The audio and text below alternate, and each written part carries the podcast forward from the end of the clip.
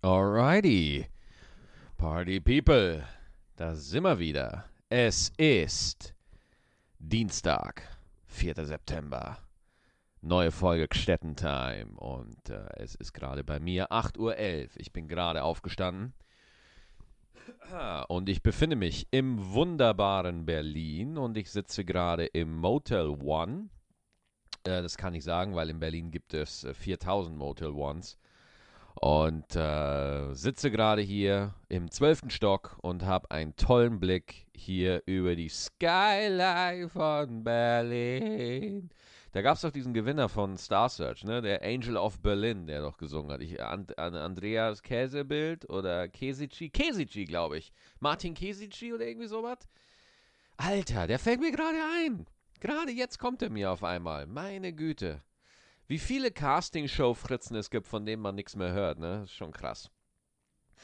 Auf jeden Fall bin ich im wunderbaren Berlin und äh, ich äh, hatte wie immer ein, ein, ein, äh, wunderbare Auftritte hier in Berlin. Es war einfach toll.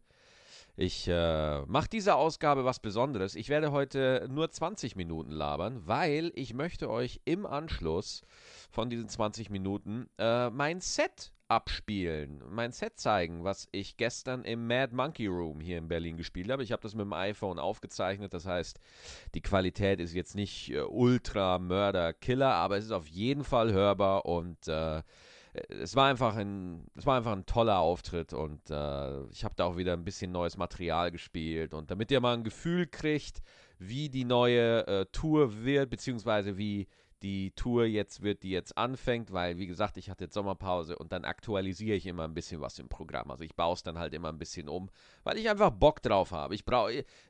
Leute fragen mich immer, Mensch, Maxi, warum baust du die Nummern immer um? Spiel doch mal das Gleiche. Das ist nämlich so die alte deutsche Comedy-Denke. Du hast eine Nummer und du spielst die bis zum Erbrechen, bis dich jeder kennt. Und das ist auch der Grund, äh, warum, warum ich einfach mit dieser, mit dieser Art, wie Comedy gemacht wird, nicht warm werde, weil ich mich einfach verändere. Ich rede halt nicht immer über das Gleiche. So ist das halt. Und äh, das wird in dem Set, was ihr später hören werdet, wird das auf jeden Fall nochmal klar. Ich war gestern, ähm, ich bin gestern ungefähr um 14 Uhr in Berlin gelandet und äh, der Grund, warum ich in Berlin war, war, weil ich in der Late-Night-Show von Florian Schröder aufgetreten bin, der ja die große Satire-Show hat. TP im Kanzleramt, da wird das aufgenommen. Und da habe ich einfach mal die große Kluft noch einmal gesehen, die die deutsche Comedy einfach so ein bisschen spaltet, ja, wo alle einfach ein bisschen das Problem haben, ähm, dass der reale, echte, der, der echte Stand-up ist momentan, er ist kurz davor. Er ist kurz davor. Ja, es wird, es dauert noch ein paar Jahre, aber irgendwann werden es genug Leute gecheckt haben, was True Stand-up ist, was echter Stand-up ist. Und ich habe mir überlegt, wie definierst du das überhaupt? Ja, wie erklärst du das jemandem, der sagt so, ja, Moment, Chris Rock macht doch das gleiche wie Otto, ja, und ich so, äh, Otto im Timing genial, aber nee, Chris Rock macht doch noch was anderes, ja. Und ich habe mir überlegt, wie bringe ich diesen, wa, wa, wie bringe ich das auf den Punkt? Was ist der Unterschied zwischen der US-Comedy, Stand-up-Comedy, wirklich, ich rede von Stand-up-Comedy und, äh, und deutscher Comedy, okay, ist deutscher Stand-up-Comedy. Was ist der Unterschied? Und ich glaube, ich habe gestern kam mir da so der Unterschied, als ich im Mad Monkey Room war, äh, da wo ich, ich habe da gestern ein spontanes Set gemacht. Vielen Dank auch nochmal an die Organisatoren, an Ben Schmid, der dafür gesorgt hat, dass ich da auftreten konnte und äh, der Moderator, wo ich den Namen jetzt leider vergessen habe, Dankeschön, äh, dass ich da auf die Bühne durfte und da ein bisschen sammeln durfte. Der Unterschied für mich ist, in Amerika ist ein Stand-up-Auftritt aufgezogen wie ein Dialog, wie eine Unterhaltung, als ob, als ob der dir das jetzt so auch in der Bar erzählen würde. Das heißt, das, das ganze Stand-up-Set ist angelegt als conversational, also sprich, als ob es in einer Unterhaltung wäre. Und in Deutschland wird es immer noch ein Stück weit als Vortrag gesehen. Comedians bereiten ihre Nummern vor, als wären es Vorträge, als wären es äh, Talking Points und dann wird da, da ist ein vorbereiteter Text und dann wird der abgearbeitet. Und man muss auch ganz klar sagen, mega erfolgreich. Also man sieht bei Michael Mittermeier genau, da ist nichts Spontanes dabei. Das ist ein total abgeklärtes Set mit jedem Move und, und total klar, ja. Also äh, überhaupt gar keine, gar keine Diskussion. Wenn man sich jetzt aber die, die Amerikaner anguckt, ich kann nicht vorhersehen, wie die Punchline bei Dave Chappelle aussieht. Ich kann die Pointe bei Bill Burr oder so oder, oder George Carlin oder Richard Pryor nicht vorhersehen, weil ihr Style so nah an denen dran ist. Ja, die, die, der Pointenaufbau ist so gut versteckt in der Art, wie sie spielen, äh, dass du nicht wirklich dahinter kommst. Du musst wirklich zuhören. Du musst wirklich zuhören um zu verstehen, wo will er jetzt mit dem Gag hin oder wo will er, äh, wo will er hin? Ja, was sagt der Mensch da vorne? Und in der deutschen äh, Geschichte ist das tatsächlich äh, nicht so stark ausgeprägt, weil ich glaube, dass Stand-up-Comedy hier immer noch ein bisschen mit Theater verwechselt wird. Ja, da kommt jemand auf die Bühne und der hat seinen vorbereiteten Text und den rattert der runter. Das hat aber nichts das ist einfach nichts Spannendes. Es ist nichts Spannendes mehr, ja, wenn ich mir in größeren Mix-Shows angucke, wie da Kollegen auf die Bühne kommen. Jeder hat seinen vorbereiteten Text, jeder, und man merkt, es ist vorbereitet, man merkt, es ist konstruiert. Und ich habe überhaupt gar kein Problem damit, wenn es konstruiert ist. Wenn wir nicht konstruieren dürften, Alter, dann hätte jeder Comedian genau zwei Minuten Material. Ja, Deswegen, natürlich soll man konstruieren, aber die Art, wie es gespielt wird, achtet das nächste Mal drauf, wenn ihr einen Comedian seht, okay? Wie echt kommt der euch gerade vor? Unabhängig von dem, was er euch gerade erzählt, ja? Sondern einfach mal nur, okay, kommt der Typ jetzt locker rüber, ne? Zum Beispiel, äh, total gutes Beispiel, äh, Markus Krebs äh, erzählt jetzt also ich, und ich glaube, das kann man ja auch sagen. Äh, ich habe jetzt sein aktuelles Programm nicht gesehen. Er, er erzählt, äh, ich kenne ihn als Witzeerzähler, als jemand, der Witze erzählt. Er hat mir von neulich gesagt, dass er im aktuellen Programm auch mehr Geschichten drin hat. Äh, deswegen, äh, Witzeerzähler soll jetzt nicht despektierlich sein, aber so ist er, glaube ich, in der, in, in der Szene bekannt, okay? Das heißt, das Material ist total konstruiert, aber er als Typ ist total echt, ja. So, und ich benutze jetzt bewusst Markus Krebs als, als, äh, als Beispiel, äh, weil es nicht unbedingt davon abgeht, ob man jetzt richtig Stand-up macht oder nicht. Es geht darum, ist man real? Ist man, ist man so, wie man ist auf der Bühne?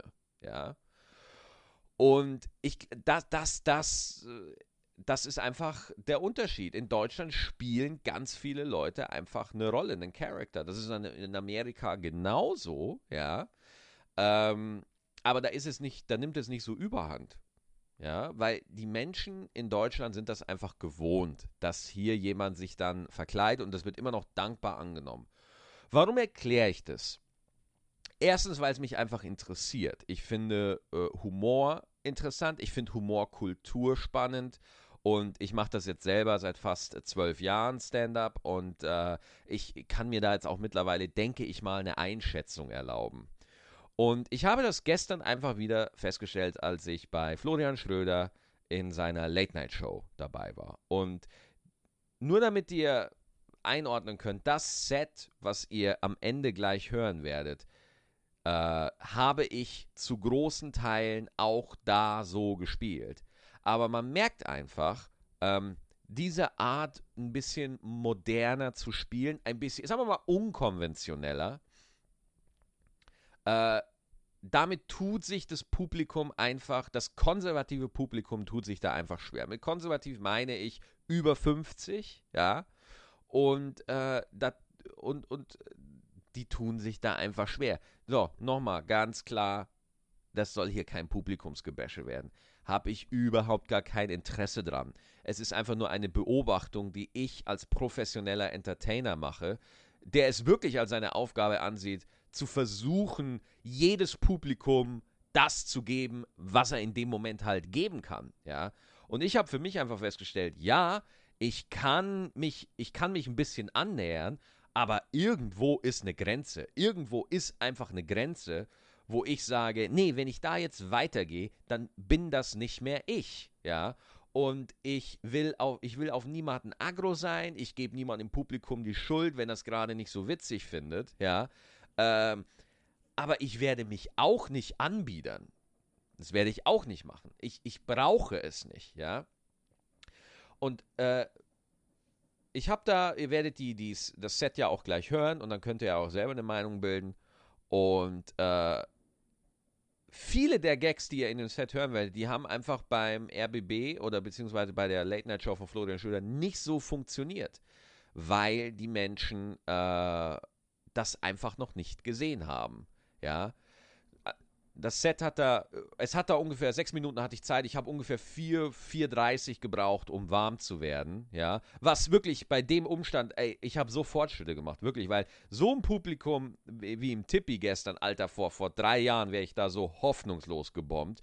Aber jetzt bin ich dafür, dass, was ich für Themen mache und was für ein Publikum da war, bin ich echt wirklich solide durchgekommen. Also das war echt, wo ich zu mir selber gesagt habe, so, ja klar, war jetzt kein Rock'n'Roll-Auftritt, ne, aber total solide, ja, mega gut.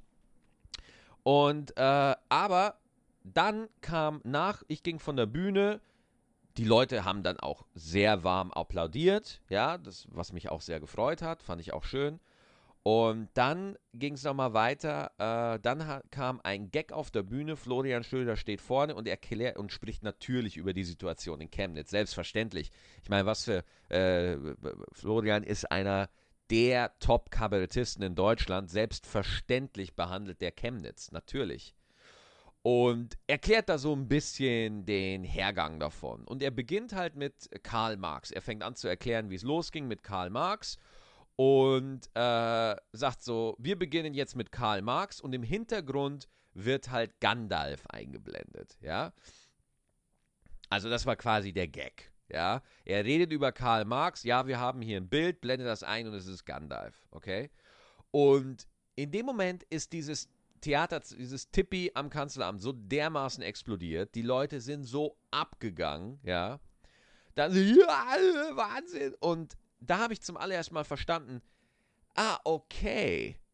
Das ist, das ist einfach die, also das ist ja ein uralter Trick, den TV Total und der wurde ja noch früher der wurde ja noch früher schon gemacht, ja. Aber es, das ist einfach eine alte, erprobte Joke-Struktur, die einfach äh, total dankbar angenommen wird vom Publikum, weil es dem Publikum einfach hilft natürlich. Das ist für die ein klarer Impuls, jetzt darf ich lachen, ja.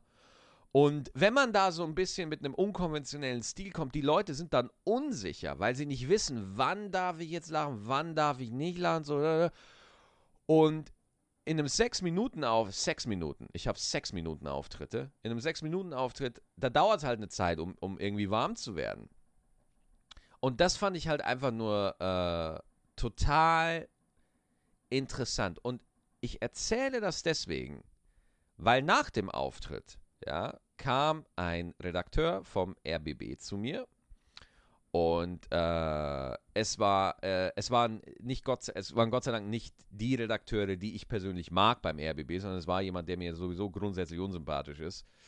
Ähm, der gesagt hat, äh, oder war es vom RBB? Ich weiß es gar nicht, ist egal.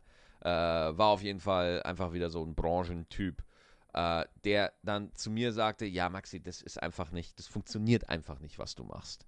Das funktioniert einfach nicht. Du musst es jetzt langsam einsehen. Das ist auch der Grund, warum du äh, keine Stadien spielst. So, du hast das Talent, aber du redest einfach über das. Es funktioniert einfach nicht. Das klappt nicht.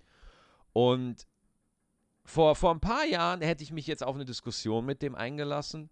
Aber mittlerweile, Party People, ich bin, ich bin über den Punkt hinaus, mich zu rechtfertigen. Ich bin darüber hinaus, Alter. Guckt, guckt euch meinen Shit an, wenn ihr zu meiner Live-Show kommt. Das ist der geile Scheiß. Ist mir scheißegal, ob das arrogant klingt oder nicht. Ich bin, ich mache das so lange und ich bin, ich bin so gut, wie ich noch nie war. Ja, Das ist wirklich, und klar, jedes Publikum ist anders und du kriegst nicht immer die gleiche Reaktion. Das ist total okay. Das ist total okay. Das liegt in der Natur des Jobs und ich, ich, ich liebe diese Natur des Jobs. Ich liebe es, dass es immer anders ist, dass du nicht einfach nur was vom Fließband ablieferst, sondern dass du nach Gefühl in jede Situation dich so neu reinfühlst. Das ist die Herausforderung von Stand-up. Das macht es spannend, das ist das Geile. Ja. Und äh, aber gestern war das für mich einfach nur so eine Lehre. Ja, deswegen ist Stand-up-Comedy im Fernsehen auch in neun von zehn Fällen richtig, richtig scheiße weil die Leute, die das machen, lieben es nicht und die Leute, die dafür im Hintergrund verantwortlich sind, fühlen sich meistens auch nicht dafür verantwortlich. Und deswegen ist Stand-up-Comedy. Nochmal, das soll nicht heißen, dass, ich, dass die, die Satire-Show gestern äh, äh, scheiße war. Ganz im Gegenteil, das war sehr liebevoll vorbereitet, sondern ich rede jetzt ganz klar von dem Moment, wo Stand-up im deutschen Fernsehen stattfindet, ja. Nicht im Rahmen einer Late-Night-Show oder so, sondern wirklich, wenn Stand-up-Elemente gefragt sind. Die Leute dahinter, die es machen, haben in der Regel Stand-up nicht verstanden. Und es gibt zwei Ausnahmen, die möchte ich auch gerne, äh, oder drei Ausnahmen besser gesagt im Fernsehen. Nightwash, ich weiß nicht, ob Nightwash noch auf, auf uh, One läuft, deswegen klar, Nightwash äh, der Quatsch Comedy Club und Stand Up 3000. Und ich moderiere Stand Up 3000. Wir zeichnen nächste Woche die neuen Ausgaben auf. Da sind wirklich Leute dahinter, die gehen auch live in eine Bühne und äh, wie der Mad Monkey Room, von dem ihr gleich ein Set hören werdet, und hören sich das an und finden das spannend und interessieren sich dafür. Oder ich habe auch manchmal äh, mit der Dani, die Dame bei Comedy Central, die für Stand-Up 3000 verantwortlich ist, mit, mit der ich die Sendung bespreche, mit der habe ich auch manchmal Diskussionen, weil sie hat zum Beispiel einen Comedian in Berlin gesehen, der richtig gut geworden ist und ich habe ihn aber noch nicht auf dem Level performen sehen. Und dann diskutieren wir, ja, wirklich, glaubst du, der ist so weit? Und sie dann so, ja, ich habe den gesehen. Und dann wird da halt diskutiert. Und da ist Interesse, da ist Interesse an der Kunstform, da ist Interesse an den Protagonisten, dass die gut rüberkommen, ja, dass da geiler Shit ist, dass da geile Stand-up-Comedy ist ja, dass die Leute das sehen, was das ist, dass das nicht einfach nur Nummern runterrattern ist. Es ist ein Dialog. Und damit meine ich nicht, wir improvisieren ständig mit dem Publikum. Ich meine, dass, dass ich nicht als Dienstleister auf die Bühne gehe, sondern dass ich als jemand gehe, der aus dem tiefsten Herzen spielt, der, der das wirklich meint, was er sagt. Ich sage das nicht, weil ich einen Lacher damit kriege. Ich sage das auf der Bühne, was ich sage, weil ich das sagen will. Ich will das sagen. Ich will das erzählen. Ich will das mitteilen. Ich, ich, ey, ich kann, mir kommen die Tränen gerade. Das ist, es ist einfach, und, und deswegen habe ich mich von, von diesem ganz großen Ding einfach, einfach verabschiedet, weil äh, es, ich, ich, ich finde es so, wie, wie es momentan läuft, so geil und es ist einfach wunderbar. Es ist einfach wunderbar. Ich kann das machen, was ich will. Ich kann das auf der Bühne, so nach, nach so vielen Jahren, endlich mal frei zu sein, endlich mal zu sagen, nee, ich passe mich jetzt nicht an. Nee, ich ziehe mir jetzt kein dummes Karo-Shirt mehr an. Nee, sorry, sorry.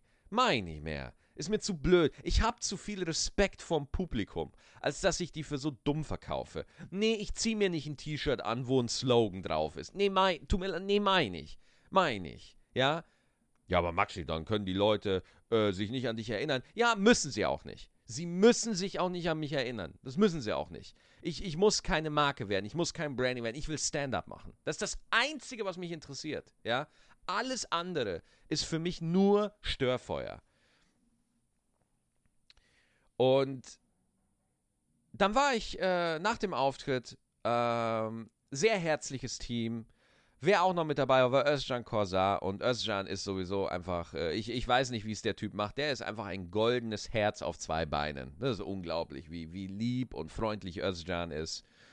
Und ich war dann da backstage und ich war wirklich, wirklich happy und zufrieden mit meinem Auftritt, weil, ich's, weil ich wusste, es wird schwer und ich habe es wirklich solide hinbekommen. Ich habe es wirklich gut hinbekommen.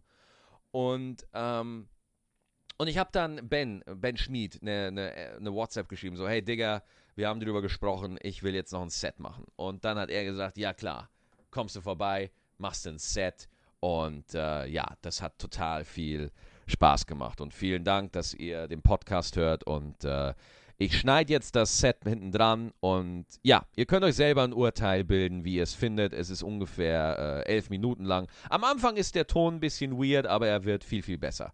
Also, äh, hey Leute, vielen Dank, dass ihr wieder dabei wart im äh, Podcast Stettentime. Nächsten Dienstag geht es natürlich weiter. Und äh, wirklich, ich, ich freue mich total auf euch, wenn wir uns live auf Tour sehen.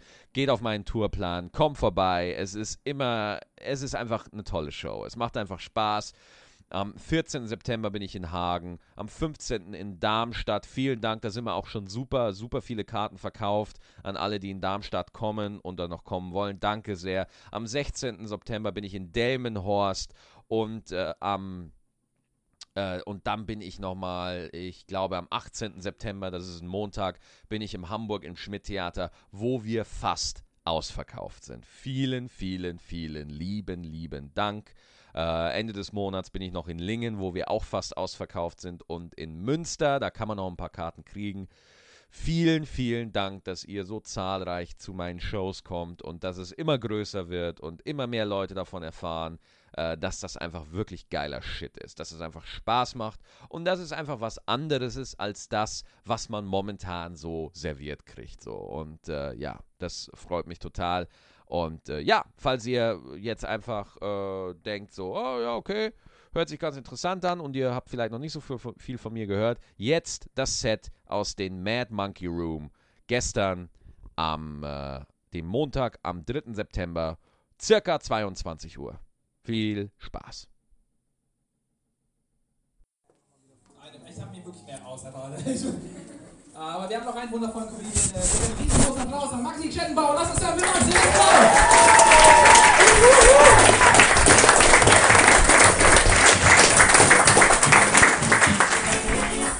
Dankeschön. Alrighty. Hey, coole Musik. Finde ich nice. Sehr gut. Okay. Na, alles gut? Okay. Finde ich gut. Äh, ihr trefft mich gerade an einem sehr interessanten Punkt in meinem Leben. Holy shit, Party People. Und zwar bin ich seit fast einem Monat, bin ich jetzt 30 Jahre alt.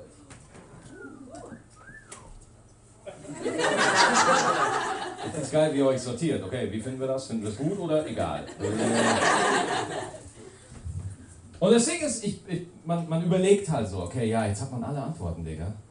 Man ist jetzt 30. Holy fucking shit, Alter. Ja, ich habe Aktien und zähle Titanen. Weißt du, so mache ich das.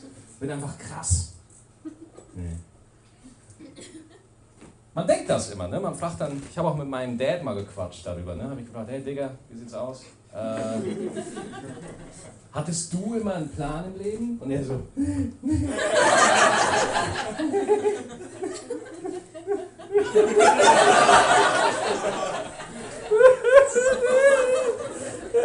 habe einfach reingehalten und da warst du. Wie das halt so ist im Bangkok-Urlaub. Oh. Wow! Wow! Hey, wir hatten so viele feministische, aufgeklärte Positionen heute. Ihr braucht jetzt einen Wichser. Ihr braucht jetzt einfach einen Arsch. Ja? Ich bin der Arsch. Finde das sowieso geil, weil das ist meine erste offene Bühne in Berlin tatsächlich, wo ich immer ein Set mache. Ich fand es richtig krass, dass die Themen und die Art, wie hier Comedy gemacht wird, tatsächlich 2018 ist. Das ist total krass. Und normalerweise, wenn ich bei anderen deutschen klassischen Shows spiele, dann ist da vorne ein Typ meistens, der irgendwie 107 ist. Und irgendwie sagt oh, alle Holländer, oh,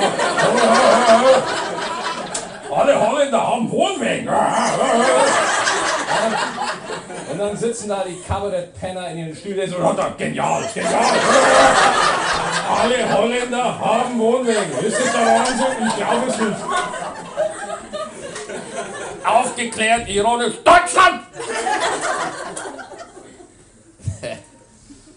Was ich auch festgestellt habe über mich, äh, was ich jetzt realisiert habe, total crazy, ich, ich, möchte, ich möchte nicht reich werden. Ich, möchte, ich möchte das nicht. Und wisst ihr was? Ich glaube, das schaffe ich. ich glaub, Leute, ich bin jetzt 30, läuft Bombe der Plan.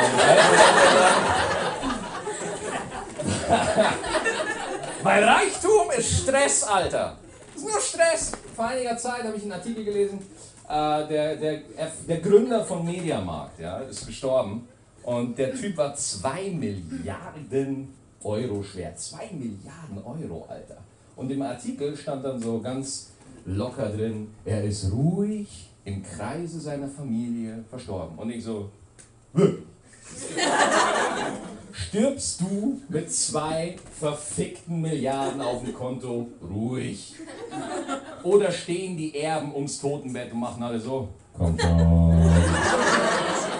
Und du liegst da, stirbst langsam weg, dein Blick verdunkelt sich und dein letzter Augenblick, den du bewusst wahrnimmst, ist dein ältester Sohn, wie er so guckt, so.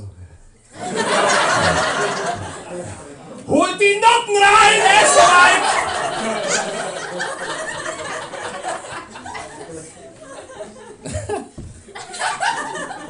Alter, 2 Milliarden Euro, fick dich einfach, Alter. 2 Milliarden Euro. Jeff Bezos zum Beispiel, ne, äh, der, der Erfinder von Amazon.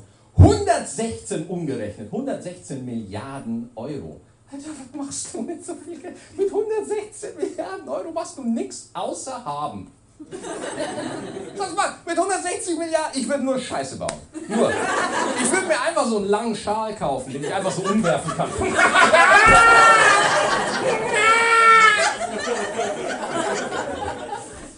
dann baue ich mir einen Raum, in dem ich nur lache. Das ist, ja.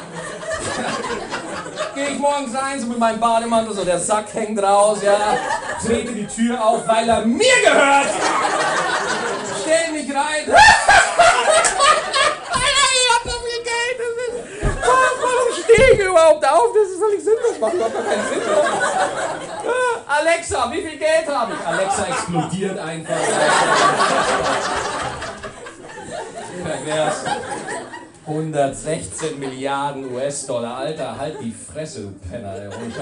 So viel Geld, was machst du mit so viel Geld? Was machen Sie? Ich besitze. Das ist einfach hart, ey, wirklich. So viel Kohle. Das ist so. Ich würde nur Scheiße bauen. Ja. Ich glaube, ich würde mir dann einfach nur eine Horde Pferde kaufen. Warum? Ja, ganz genau. Warum? Einfach weil ich es kann. Ja? Und dann würde ich diese Horde Pferde einfach auf Abruf am Horizont entlanglaufen lassen. Den Horizont habe ich übrigens auch gekauft. Selbstverständlich. Und wenn mich dann einer fragt, so, oh, Sie haben eine Horde Pferde, interessant, was für eine Rasse ist das? Dann sage ich nur so,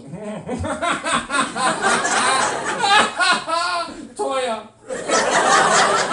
Das ist einfach nur teuer. Scheißegal. Scheißegal.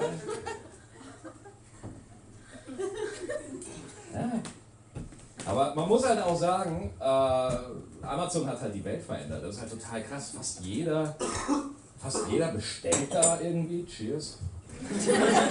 Er ist auch, jetzt ein guter Moment. Clear.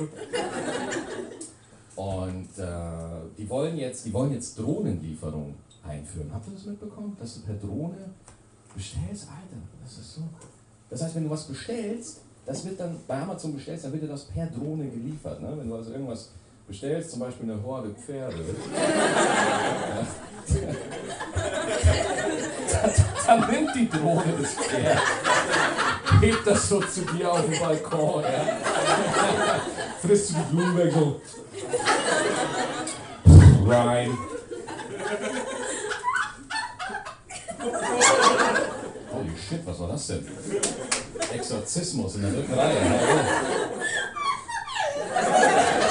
Nur, dass ich wirklich so, als ob gerade so ein Geist aus deinem Mund fliegt irgendwie.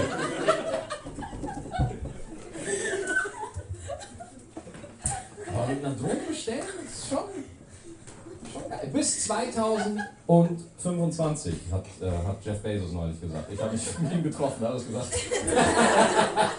äh, nee, hat er nicht. Äh, ich dachte, ich bringe noch mal ein bisschen Wahrheit ins Spiel. Äh, bis 2025 soll Drohnenlieferung tatsächlich die äh, Hauptliefermethode bei Amazon werden. Bis 2025. Ist das krass, Alter? Das, das wird eng am Flughafen. Meine Fresse. Bist du so da, irgendwie so, Meine Damen und Herren, unser Flug nach Ibiza verspätet sich. Ein Kühlschrank versperrt den Luftweg.